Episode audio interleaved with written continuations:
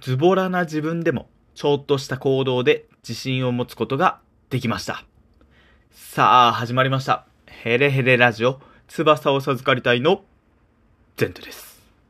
今回はですね、最近話をしている寒さとともに鈍くなりがちな運動習慣に関連したお話です。運動はメンタルをコントロールする燃料になるという話は以前しましたが、今回はさらにハードルを下げて、すぐにできるものをご紹介させていただきます。それが笑顔と体重管理です。ということで、第71歩。すぐできる。その場でできる。自信に満ちた自分になる方法は、そこにあった。早速行きましょう。皆さん、日々の生活で自信に満ち溢れた自分になるための簡単な方法があることをご存知ですか？驚くほど身近ですぐにできる方法があるんです。それが笑顔を作ること、そして体重管理をすることです。まず、笑顔については、皆さんの周りになぜかいつも笑ってる人っていませんか？家庭や仕事でトラブルがあったにもかかわらず、苦しいはず、今笑う場面じゃない、そんなはずなのに、笑顔な人っていませんか？もしかしたらその人は、その状況を楽しんでいるから笑っているのではなく、笑うことで苦しい状況を楽しんで乗り越えようとしている人なのかもしれません。辛いことがあった、苦しいことがあったそんな日に限って暴飲暴食をしたり、ギャンブルをしたり、普段は使わないお金を使って散財するといった大胆な行動をとってしまうのが僕ら人間なのですが、その後に待っているのは後悔です。一方で、苦しくても辛くても心が安定している人たちはそんな時にどうしているかというと自分を意識的に騙しているんです。例えば、ニコッと笑ってみたり、落ち、落ち着き、落ち着きですね。僕が落ち着けっていう話なんですけども、落ち着きがある顔をしてみたり、自分は今楽しんだ、リラックスしたいい気分だ、と脳に錯覚させています。表情は心を映し出す鏡のようなものだということですね。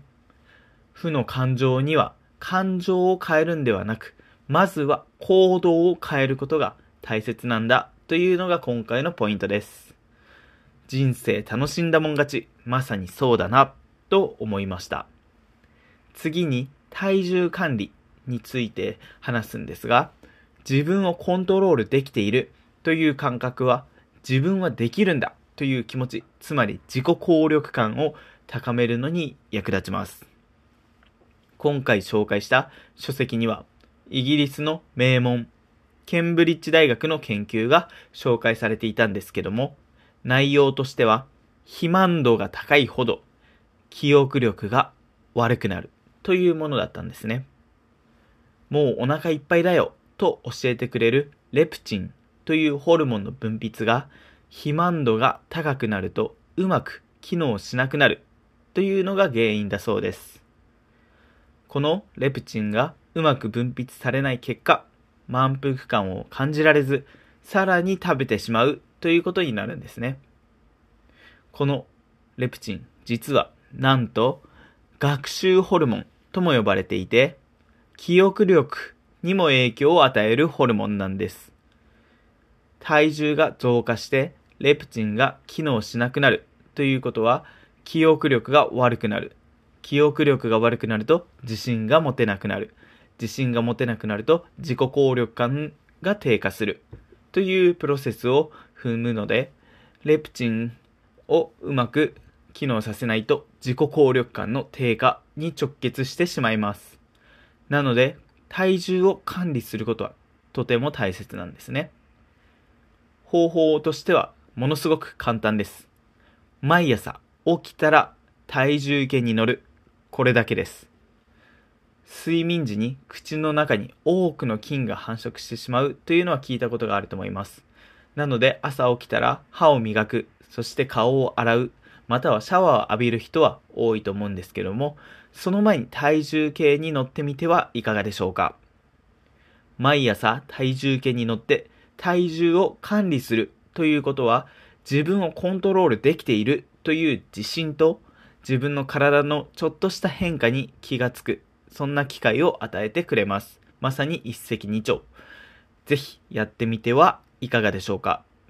ということで今回はきつい時こそ意識的に笑顔を作ることそして毎朝起きたら体重計に乗って自分を管理するということについてお話をしました。